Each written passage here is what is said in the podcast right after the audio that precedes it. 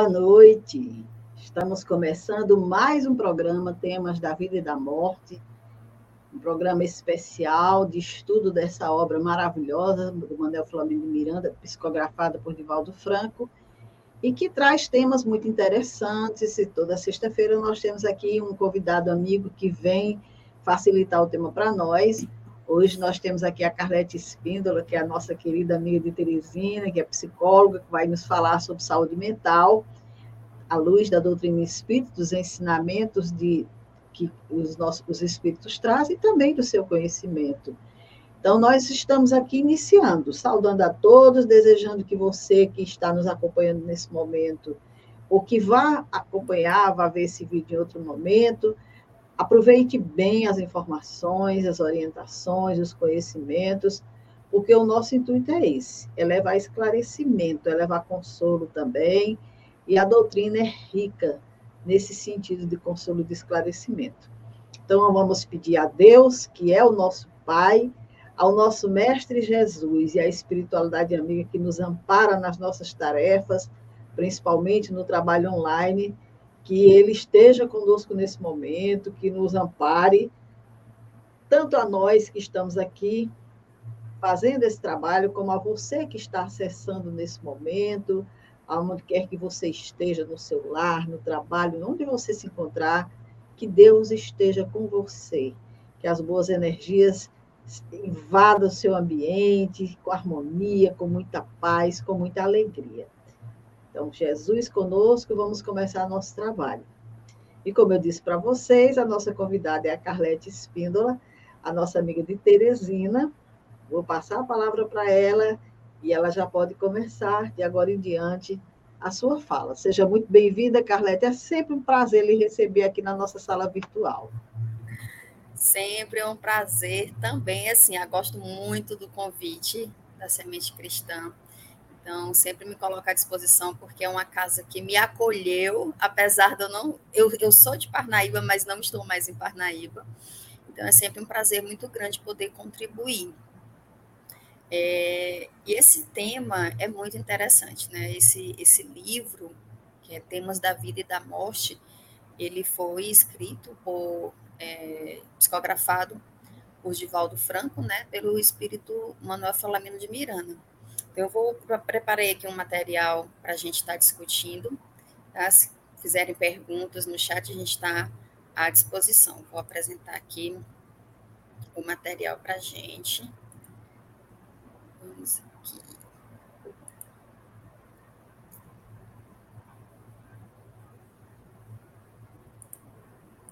Um minutinho.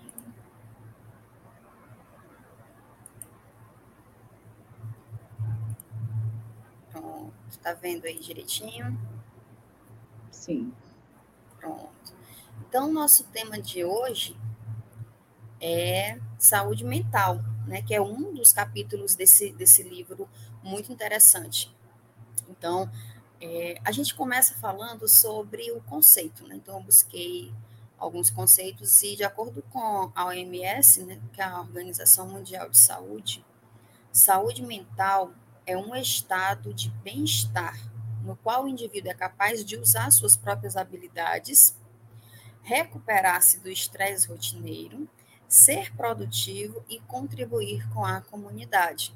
Então, é um bem-estar que, é, se a gente for ver, um bem-estar global. Né? Então, eu preciso usar as minhas habilidades, me recuperar desse estresse rotineiro, uma coisa que a gente vê muito hoje em dia e a gente vai discutir um pouquinho mais à frente, é, nós vivemos num mundo muito agitado, hoje nós não temos tanto tempo, nós vivemos num estresse muito alto. Então, a gente precisa desenvolver habilidades para re se recuperar desse estresse rotineiro e continuar sendo produtivo e ainda contribuir com a nossa comunidade. Porque o que, que a gente sabe, né? Que nós precisamos estar de bem conosco, conosco mesmos, e a partir daí a gente vai poder oferecer algo para o outro. Bom, aqui só eu fui atrás de alguns dados que eu achei bem interessante trazer para vocês. De acordo com a Organização Pan-Americana de Saúde, em 2019, isso antes da pandemia, tá? Em 2019, quase um bilhão de pessoas, incluindo 14% dos adolescentes do mundo, viviam com algum transtorno mental. Se a gente for ver 14%, é muita gente, um bilhão de pessoas no mundo inteiro. Os transtornos mentais são a principal causa de incapacidade, causando um em cada seis anos vividos com incapacidade. O que, que é isso? É, os transtornos mentais, eles são a principal causa que faz com que o, o trabalhador se afaste das suas funções, que o estudante se afaste da escola. Então, o que, que ele coloca? Que um em cada seis anos vividos, no geral, é, são anos que a pessoa passa afastada.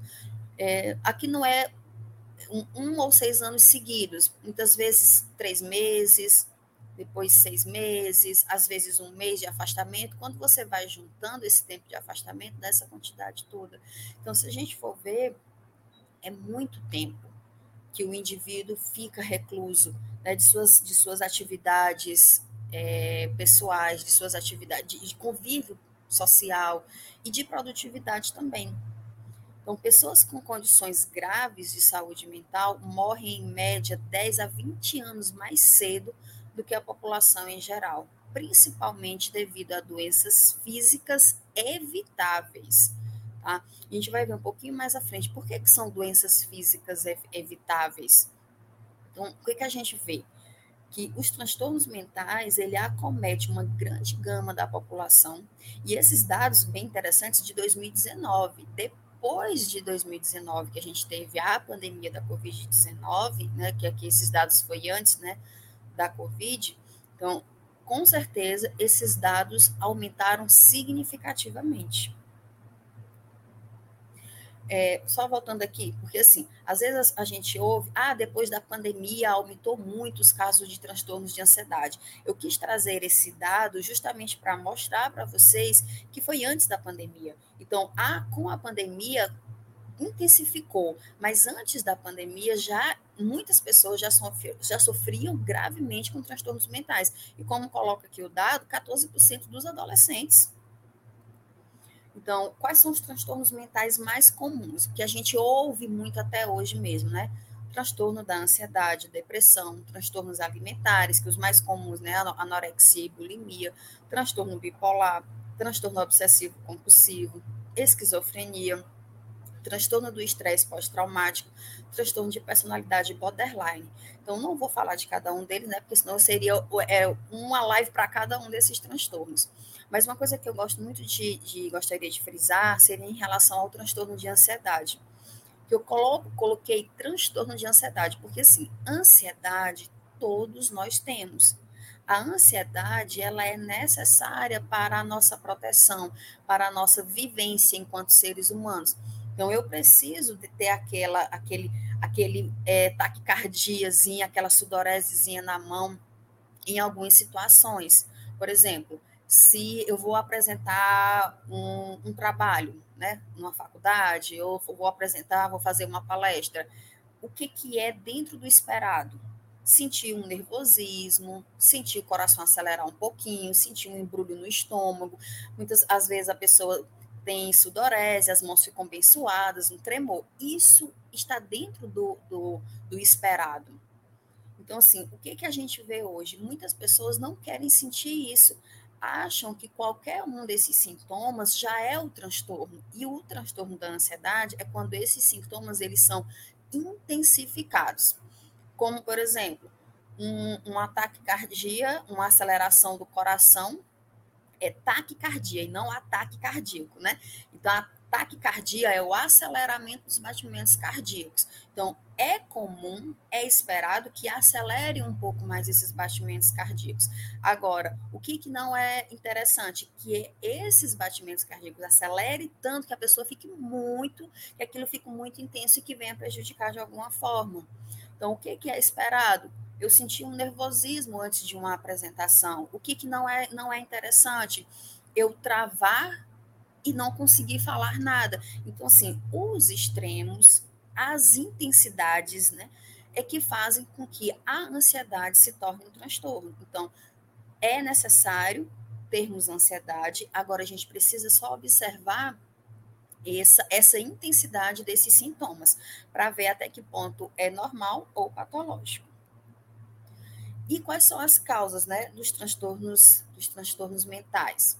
Então, os, as causas são fatores exógenos e endógenos. O que, que seriam os exógenos? É o que vem de fora.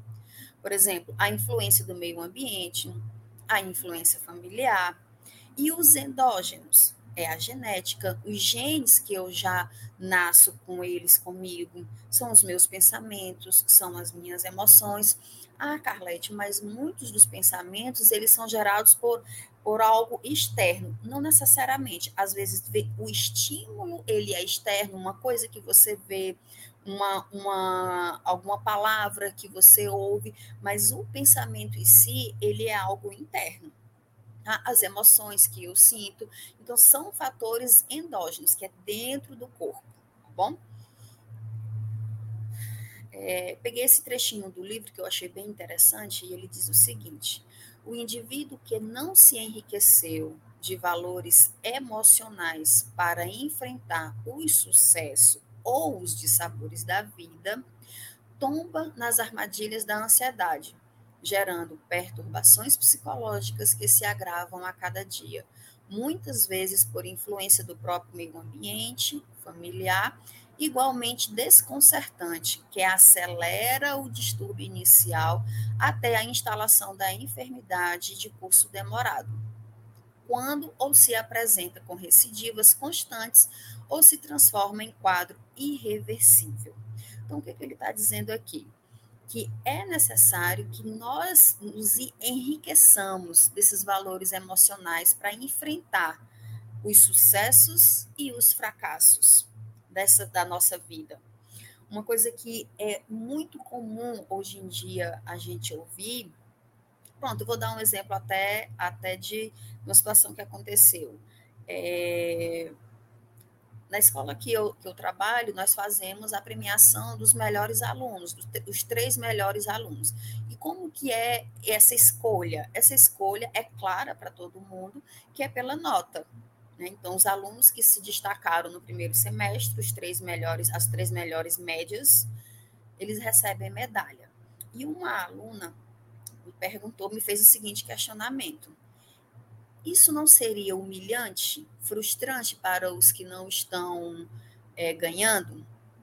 E a minha fala foi justamente o que está colocado aqui nessa, nesse trecho do livro, que nós precisamos que a escola ela tem a função de preparar o indivíduo para a vida. E na vida acontecem dissabores, acontecem sucessos e acontecem fracassos. Então é necessário que a gente passe por fracassos para saber como que eu vou lidar. E a base que faz com que é, eu me enriqueça desses valores é a família, porque é o primeiro local, é o primeiro ambiente social da qual eu sou inserido. Então, daqui a gente vê a importância da família na preparação desse indivíduo para lidar com a, as frustrações que a vida vai oferecer. Então, eu gosto muito de dizer que é muito mais interessante eu, enquanto pai, eu, enquanto mãe, é, fazer com que meu filho sofra, no sentido de dizer o seguinte: é bater nele? Não, não é bater. É fazer ele chorar batendo? Não. É fazer ele chorar no sentido de precisa ouvir? Não. Precisa ter limites. Porque dentro de um ambiente seguro, o ambiente mais seguro que deveria ser a família, se eu digo um não, eu vou dar o suporte. Então, se meu filho ele aprende a ouvir um não dentro do ambiente seguro, ele vai se sentir seguro quando ele ouvir um não lá fora, seja na escola, seja nos amigos, seja no ambiente de trabalho. Nós ouvimos muito não no ambiente de trabalho. Então, se eu não sei lidar com essa frustração inicial, provavelmente eu vou me tornar um adulto que vou estar trocando de trabalho constantemente, vou estar me afastando do trabalho, vou entrar é, no quadro depressivo profundo com mais facilidade. Então, assim, é uma coisa, é uma situação de causa e efeito imediato? Não. A gente está falando, quando nós falamos de ser humano, nós falamos de possibilidades. Quando se fala de ser humano, a gente nunca pode dizer que é algo fechado 100%. Não, então tem possibilidades. Há possibilidade de sim, há possibilidade de não. Então, uma coisa que é bem interessante, e eu gostaria de trazer aqui para vocês, é falar um pouquinho sobre a glândula pineal. A glândula pineal, ela foi mencionada pela primeira vez pela, pela espiritualidade é, no livro Missionários da Luz, no capítulo 2. O capítulo 2 ele é intitulado como epífise, epífise. Só que hoje a gente conhece a epífise como glândula pineal, então são sinônimos, né? E esse livro ele foi psicografado pelo Chico Xavier em 1945. E uma coisa que é bem interessante é que essa glândula, até 1958, ela era considerada um órgão morto, que ela não tinha função. Só que em 1945, Emmanuel, através do Chico Xavier, disse: não se trata de órgão morto, é a glândula da vida mental. Ela acorda no organismo do homem na puberdade. Olha a importância da, da adolescência. As forças criadoras e, em seguida, continua a funcionar como o mais avançado laboratório de elementos psíquicos da criatura terrestre.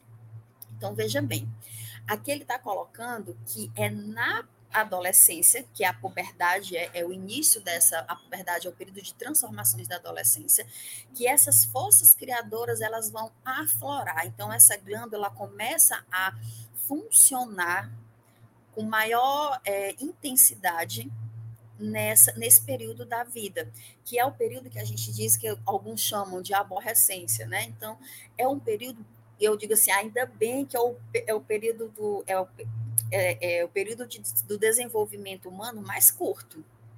Então, assim, e é nessa fase que muitas vezes a gente percebe os pais deixando os filhos muito à vontade. Né? Outro exemplo, como eu trabalho em escola, fica mais fácil para mim dar exemplos de escola. Se a gente marca reunião de pais da educação infantil até o Fundamental 1, que é o quinto ano, a escola lota de pais. Quando a gente marca reunião de pais do Fundamental 2, que são meninos de 11 até o ensino médio, geralmente vai mais do sexto ao nono, geralmente vai sexto, sétimo ano. Quando vai oitavo, nono e ensino médio, são gatos pingados que a gente percebe do, que os pais vão. Então, olha só, no slide anterior a gente colocou a importância da família. E aqui, né, é, nos Missionários da Luz, ele já coloca que essa glândula, ela é acionada na puberdade, que é a glândula da vida mental. Então, é nesse período em que o espírito, do qual, onde o, o espírito da qual nós viemos, ele realmente vai aflorar, vai dizer a que veio.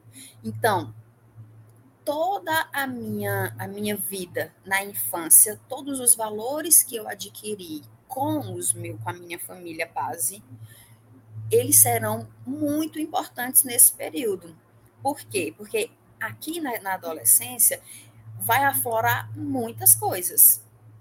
Então, se eu não tiver uma base bem sólida, talvez eu vá me desviar um pouquinho.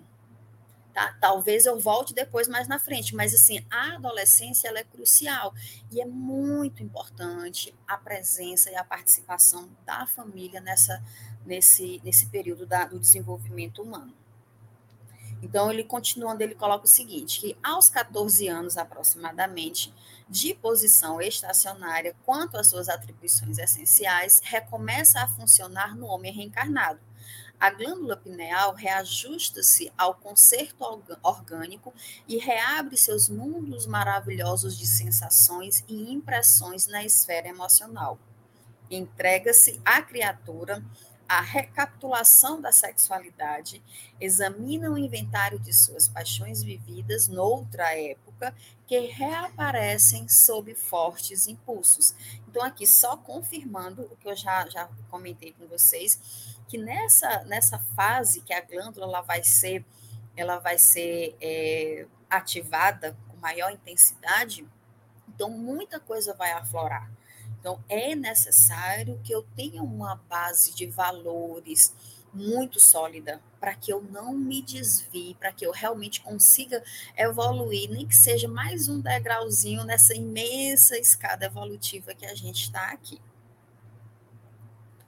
E aqui eu trouxe só um, um, um comparativo né, dos, dos, centros de força com as glândulas, as principais glândulas do nosso corpo, tá?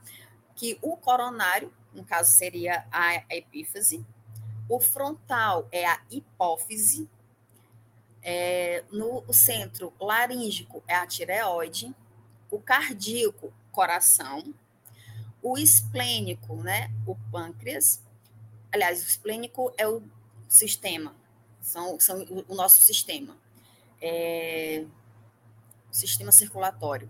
O gástrico, que seria o pâncreas, e o, o básico genésico, que seriam os órgãos sexuais, né, que são os ovários e os testículos. Então, assim, se a gente observar as principais glândulas do nosso corpo, elas estão estritamente ligadas aos principais, aos centros de força é, do nosso corpo. Então, tem uma ligação direta aí da espiritualidade com o funcionamento dos hormônios do nosso corpo e o funcionamento endócrino do nosso corpo.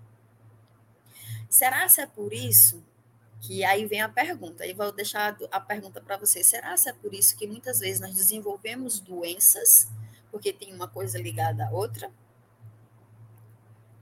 Então, assim, falar um pouquinho aqui da adolescência. A adolescência é um período de muitas transformações. Tá? Transformações físicas, transformações. É um período de transição. Então, assim, é, é o adolescente, como ele está nesse turbilhão de mudanças, ele recebe influências da sociedade, ele recebe influências psicológicas, ele recebe influências culturais. E o interessante é que ele, a adolescência ela tem características próprias universais. Por exemplo, um adolescente daqui do Brasil, ele vai apresentar no, no seu desenvolvimento mesmas características de um adolescente dos Estados Unidos, da China. Então, é muito característico alguns comportamentos da adolescência.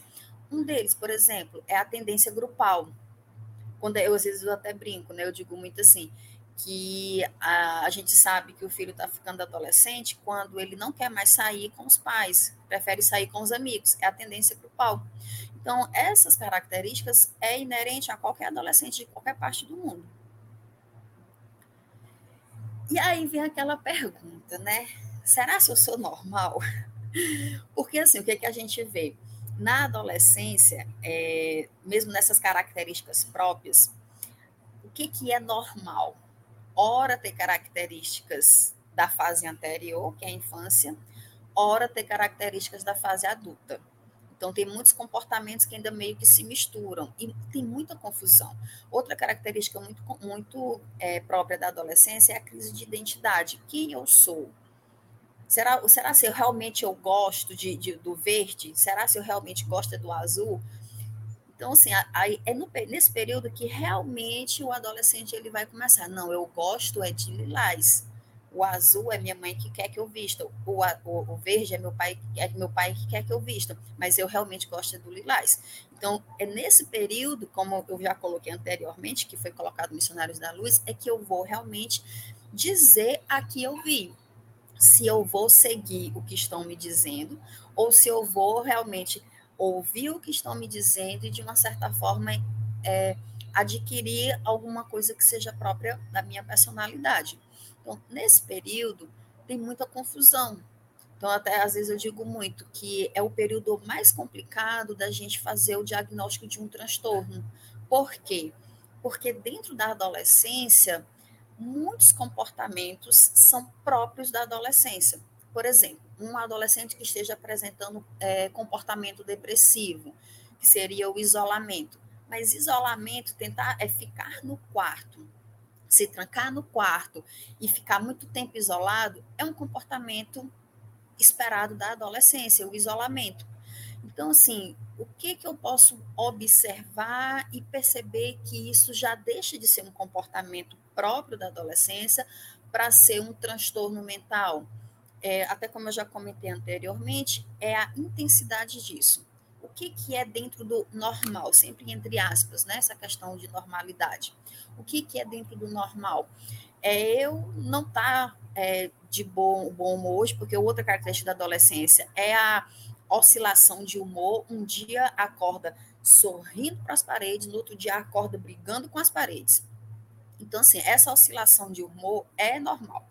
Mas eu tô passar a semana inteira muito triste, muito isolado, aí já já começa, não, tem alguma coisa que não tá legal. Então eu já vou começar que já está indo para o lado patológico. Então eu já começo a dizer que eu não posso dizer que o, que o adolescente está com depressão, mas eu posso dizer que ele está começando a apresentar comportamentos depressivos. Né? Uma outra é, pronto, outra característica é, não quer mais sair com a família, como eu até já comentei. Não querer sair com a família é um, um, comportamento da adolescência, preferir sair com os amigos. Agora, deixar de sair com a família, não sair com os amigos, ficar o tempo todo, aí a gente já vai observar, não tem alguma coisa errada. Então, assim, sempre observar, uma coisa que eu gosto muito de dizer para os pais, é observar os extremos. Tá? Se era uma coisa que o, a, o adolescente, ou a criança, né, nisso, gostava muito de fazer e de repente deixa por completo, a gente precisa observar. E uma coisa que é muito preocupante hoje em dia é: chega em casa, cada qual no seu quarto, cada qual no seu isolamento. Os pais com seu celular, os filhos com seu celular e ninguém observa ninguém. Então, é necessário que a gente tenha esse olhar, que tenha esse tempo. A adolescência é um período muito curto é o período de desenvolvimento que eu já até mencionei, mais curto que o ser humano passa. E é o mais delicado, é o mais complicado, é o que precisa de mais atenção, é o que precisa ser melhor acompanhado, é o que precisa ser melhor até vigiado mesmo, tá? E uma coisa que eu escuto muito dos meus adolescentes da escola que eu trabalho é eu não converso com meu pai, eu não converso com a minha mãe, às vezes eu nem vejo eles. Então, assim, a nossa vida é tão corrida, mas nós nós cumprimos, nós, nós né, nem cumprimos a palavra, nós nos propomos a, esse, a essa função. Até mesmo lá antes, no nosso plano reencarnatório, nós colocamos que queríamos ser pais e muitas vezes nós escolhemos os filhos ou os filhos nos, nos escolhem para a gente viver nessa função. Ou a espiritualidade nos coloca juntos porque a gente precisa resolver alguma coisa, a gente precisa melhorar alguma coisa. Então, de uma certa forma, de uma forma direta ou indireta, foi feito um acordo para que aquela família fosse constituída. Então a gente precisa tentar, como eu falei, tentar galgar pelo menos um degrauzinho nessa escada evolutiva, que é, é bem delicada, é bem difícil, né? Mas não é impossível. Então, assim, a linha demarcatória entre saúde e doença encontra na área das enfermidades mentais menos campo de limitação, pelo fato de o indivíduo transitar de um para o outro estado com frequência e facilidade. É o que eu acabei de falar para vocês. Até coloquei essa imagem aqui, essa, essa imagem é daqui de Teresina, o encontro do Rio Puti com Parnaíba. Tem uma linha demarcatória aí bem visível, né? Então, assim, é, então a gente vê, uma hora um vai mais para um lado, outra hora a gente vai mais para o outro, e assim, não dá para a gente ver nitidamente esse campo de limitação. Por isso que é necessário é, uma observação, uma investigação, estar presente na vida dos filhos, para que a gente consiga tentar perceber algum comportamento, porque é muito difícil, tá? E uma coisa que eu até eu acho isso bem, tenho, tenho falado muito isso, porque hoje a gente escuta muito isso, tá? Eu não quero sentir. E muitas pessoas estão numa busca desenfreada por um diagnóstico. Essa questão do, da busca por, por psicólogos antes tinha muito preconceito. Hoje, é, os adolescentes e até adultos usam o diagnóstico para dizer assim: ah, eu sou, eu tenho TDAH, então não espere de mim que eu vá prestar atenção na nossa conversa. Não, ah, eu tenho autismo e você tem que me engolir porque meu comportamento é esse. Não. A busca por um diagnóstico não é para você fugir dos seus sintomas. É justamente o oposto. É para você compreender alguns dos comportamentos que você tem e elaborar estratégias para minimizar esses conflitos. Porque uma coisa é certa, por exemplo, é, tem muitas pessoas adultas que estão chegando a diagnósticos de autismo já na fase adulta, pessoas já com, com, a vida com a vida feita e que uma coisa que a gente escuta muito, eu sempre soube que eu era diferente. Então, o diagnóstico ele vem para ajudar a compreender alguns sintomas, tá? ah, eu não sei lidar com frustração porque eu tenho o meu pensamento muito rígido, né, que é um dos comportamentos do, do autismo, né? Então, assim, é, eu preciso saber lidar com essa frustração. Uma outra coisa que a gente escuta muito, tem muitas pessoas que estão se automedicando, porque é é dormir e não ver mais nada. Tem pessoas que têm em casa a farmacinha de tarja preta para situações de conflito. Gente, isso é muito grave.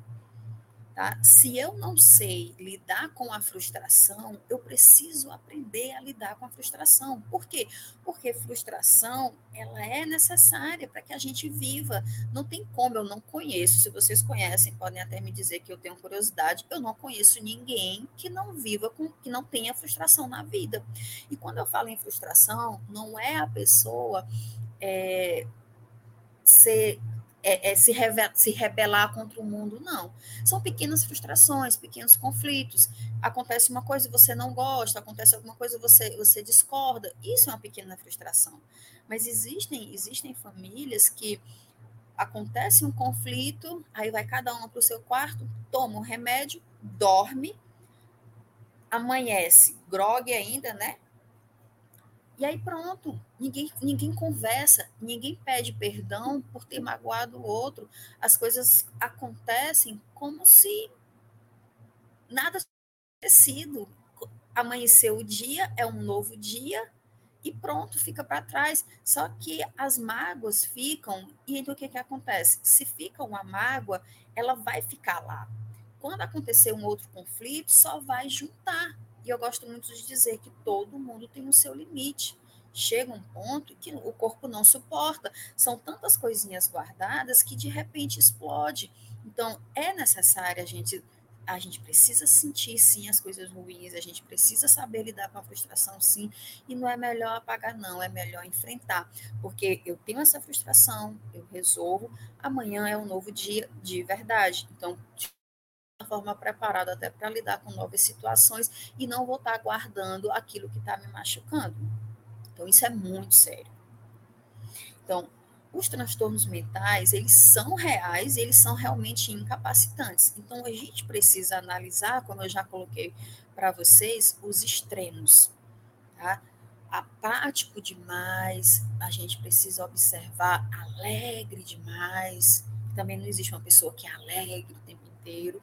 Tá? Então, a gente precisa observar sempre os extremos, para que a gente não chegue a ser, é, a, a, a desenvolver um transtorno mental que nos incapacite de viver em sociedade, de viver no trabalho, de viver na escola, de viver com o outro.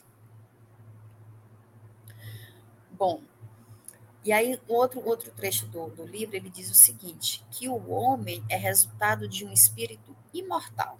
O corpo, ele se acaba, mas o espírito, ele é imortal. E ele possui um envoltório que é o perispírito. O perispírito é essa camada semimaterial que liga o espírito ao corpo.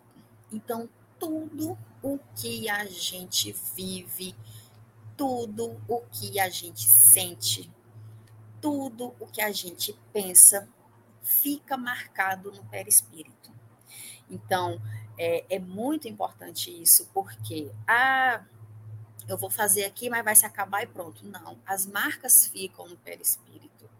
Então, ele vai ser, essas marcas vão, como ele está ligando o corpo físico ao espírito, essas marcas vão perpetuar de uma, de uma encarnação para outra.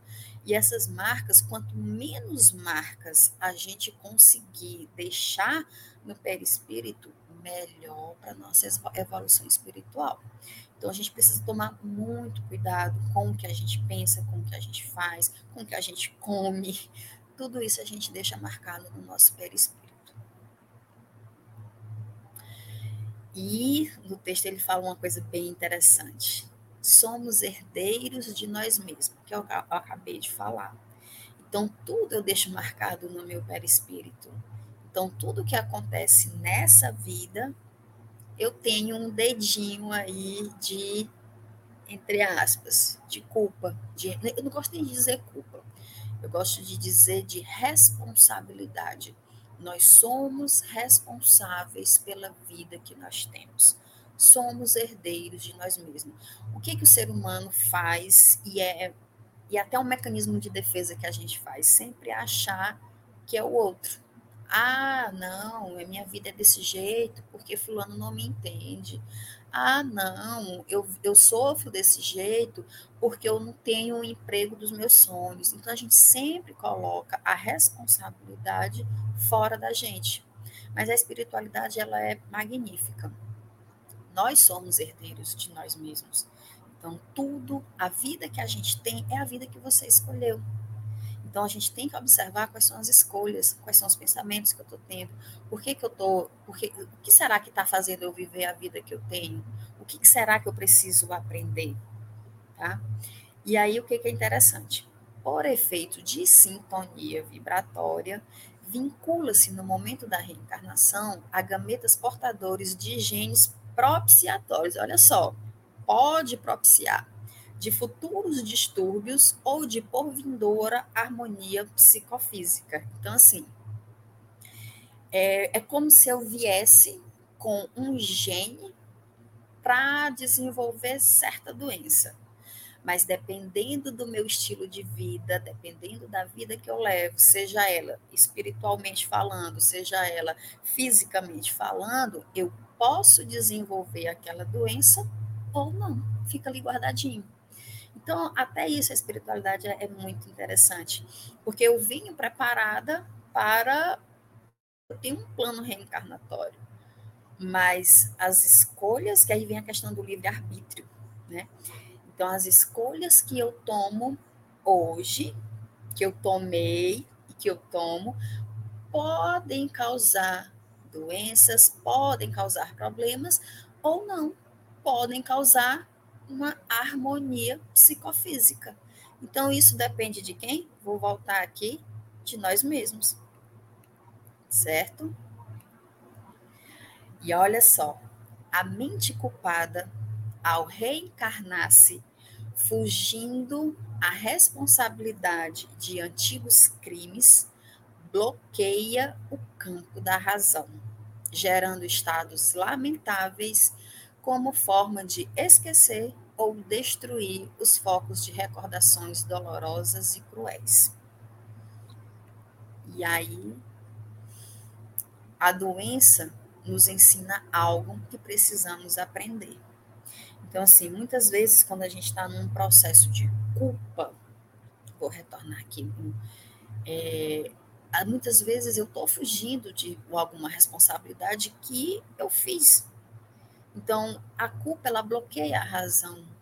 E aí essa culpa me faz esquecer ou destruir o que realmente eu me, coloquei a fazer.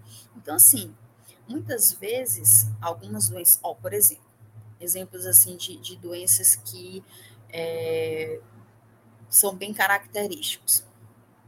Quando a gente apresenta é, garganta inflamada. O que, que é a garganta inflamada? Geralmente, tá? Lembrando que, falando de ser humano, não podemos falar 100% de nada. A gente pode falar de possibilidades. Então, assim, geralmente, garganta inflamada. É, observa dias antes. Digamos que minha garganta inflamou hoje. Vamos ver assim. Então, olha ontem, antes de ontem, teve alguma coisa que aconteceu que alguém falou alguma coisa e você engoliu seco, aquela coisa tipo assim, eita, tive vontade de falar e não falei. E aí o corpo ele mostra, tá? O corpo mostra, olha, é o seguinte, você não quis falar não, né? Mas tá doendo, tá machucando, então eu vou ter que botar para fora de algum jeito.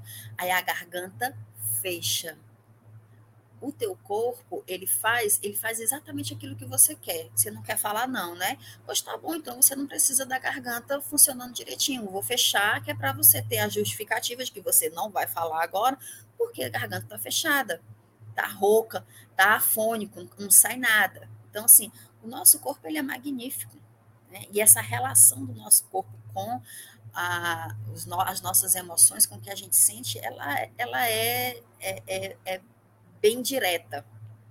Então, assim, tenta observar é, o tipo de doença que você tem.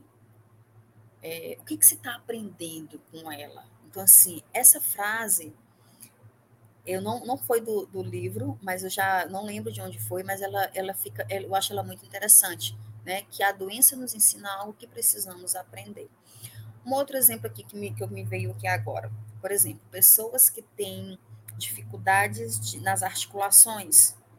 Né? São, são pessoas que têm dificuldade de relacionamento de alguma coisa com alguém. Então, para melhorar essas dificuldades de articulação, eu preciso melhorar, na verdade, o meu relacionamento com esse alguém. Ah, mas eu sou uma pessoa que me dou bem com todo mundo. Ok, mas existe alguém ou alguma situação que não tem, que com certeza teve algum probleminha. Lembrando, sempre estou falando de possibilidades, não estou dizendo que é. Ah, até porque, para a gente falar de uma, de uma, dessa forma, eu preciso conhecer a história da pessoa, até para a gente entender que o ser humano ele é contextualizado dentro do seu ambiente bio, psico, físico e social, tá? Nas manifestações fóbicas, encontramos o espírito impregnado das emoções rudes que o venceram, vitimando-lhe o corpo anterior, seja através da catalepsia, apaga tudo, né? Que o levou à tumba, à morte, seja por outra ocorrência na qual o pavor se lhe fez tão chocante que agora ressurge como medo incontrolável que desconcerta e aparvalha. Aí eu coloquei um exemplo aqui que eu achei bem interessante digamos que, sei lá, numa, numa vida passada, eu fui um, um rei muito tirano e eu tinha muito poder, né? Então, digamos que nessa vida eu tenho medo de lugares altos, porque o poder me coloca acima de todo mundo. E agora eu tenho medo de estar acima. Percebe a ligação? Então, muitas vezes a gente precisa perceber o significado que está por trás desse meu medo, dessa minha doença? Então, geralmente eu consigo encontrar. Vou dar um exemplo aqui que eu lembrei agora para vocês, né? Uma pessoa que tem, tinha medo de elevador, de andar de elevador. Sabe qual era, na verdade, o medo dessa pessoa? É, era uma pessoa que tinha, que queria ter o controle de tudo. E uma vez ela até disse assim: no elevador, eu não tenho como controlar. Eu aperto o botão e ele vai só. Se eu tivesse como uma cordinha, né, para puxar aqui o elevador e tivesse sob o meu comando, ok, mas não está sob o meu comando. Entende? Então, assim, e tem coisas assim que a nossa cabeça faz ligações que você diz assim, hum, como assim? Não tem, não tem lógica um negócio desse. Mas tem. Basta a gente conhecer um pouquinho a história de cada um e a gente consegue encontrar os links, tá? E o que fazer? A gente estamos encerrando, tá? E o que, que a gente precisa fazer? Até eu já fui colocando na, na minha fala um pouquinho, né? A gente precisa ser vigilante com os nossos pensamentos e comportamentos, porque pensamento gera comportamento. Nossos sentimentos de orgulho, de raiva, sentimento de remorso. Precisamos estudar e vivenciar os valores ético-morais. Porque não basta só estudar, eu preciso saber que eles existem e eu preciso vivenciar esses valores, cultivar o otimismo, ser solidário de verdade. Ah, não, vou fazer o bem, aqui para melhorar aqui. Ah, não. tem que ser de verdade, tem que ser sentindo de verdade. E valorizar a vida que você tem. Lembrando que somos herdeiros de nós mesmos. Então, você precisa valorizar aquilo que você está fazendo por você. Se não tá legal, o que, que você pode fazer para melhorar? Ao invés de ficar reclamando, tenta melhorar, tá bom? E é isso, tá? A gente fica por aqui. Espero que tenha que tenha contribuído de alguma forma. Com certeza, Carleto, você sempre contribui. É sempre importante a gente trazer esses temas, e você falou muito aí sobre o jovem, falou muito sobre essas questões. Eu fico pensando, Carlete, será que nós não estamos sendo convidados a entender melhor a nossa mente, a, a, entender que somos seres espirituais, porque, veja bem, nós vimos de um tempo em que tudo era o corpo. A própria medicina entendia assim, né? Tratava-se o corpo.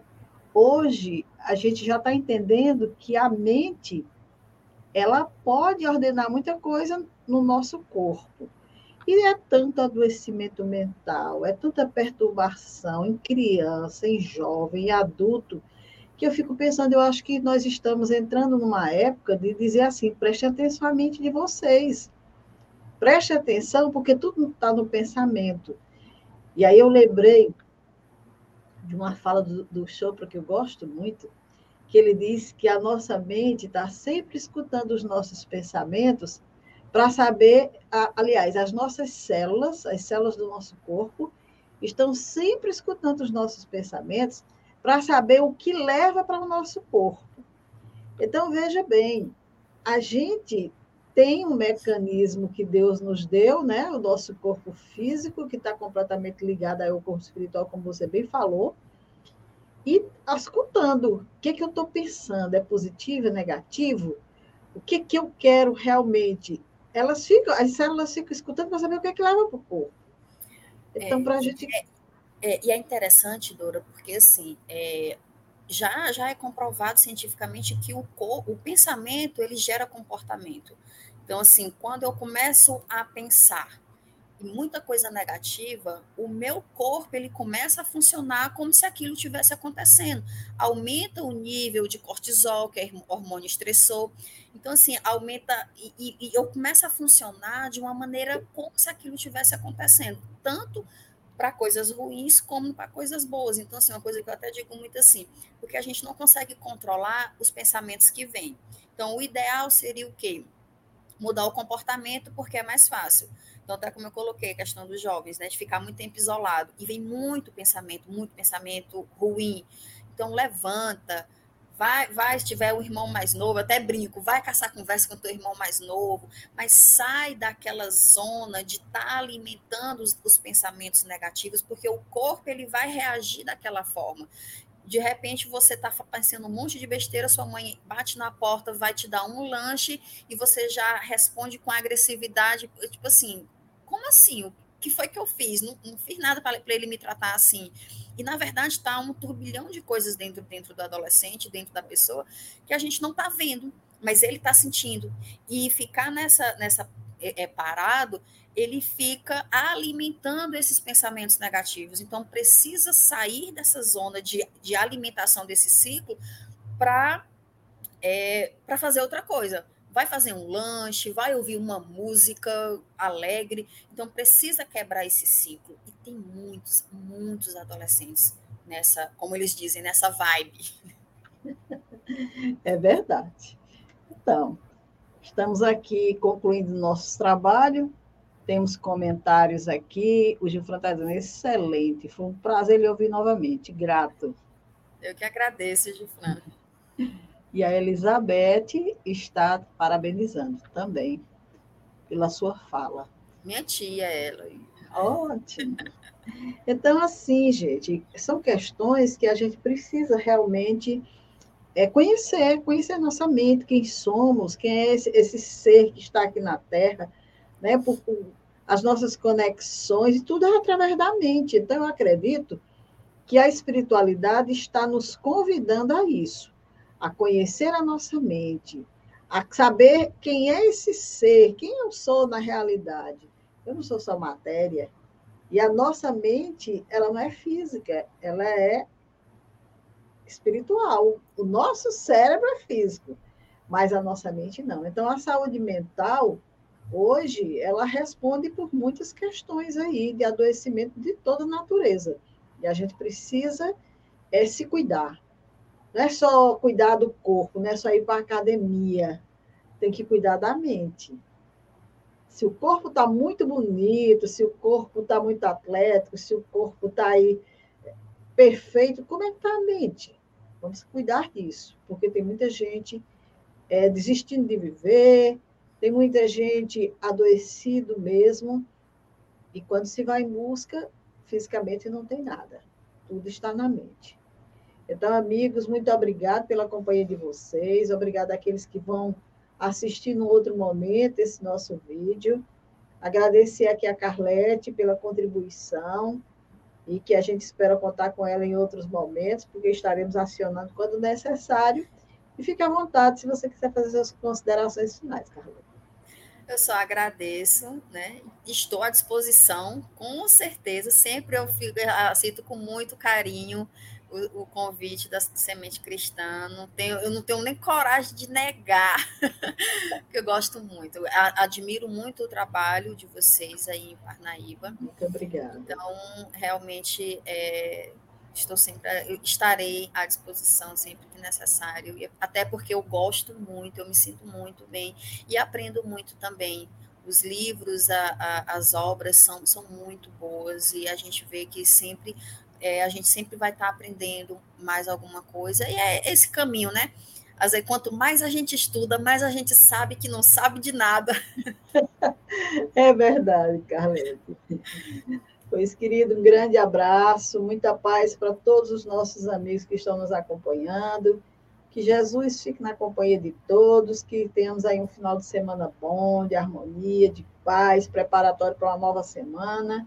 E vamos sair pensando no bem, bons pensamentos, bons sentimentos, boas atitudes, que com certeza a saúde mental vai estar conosco, se Deus quiser. Uma boa noite a todos e fiquem com a nossa programação, a programação que o nosso canal realiza semanalmente.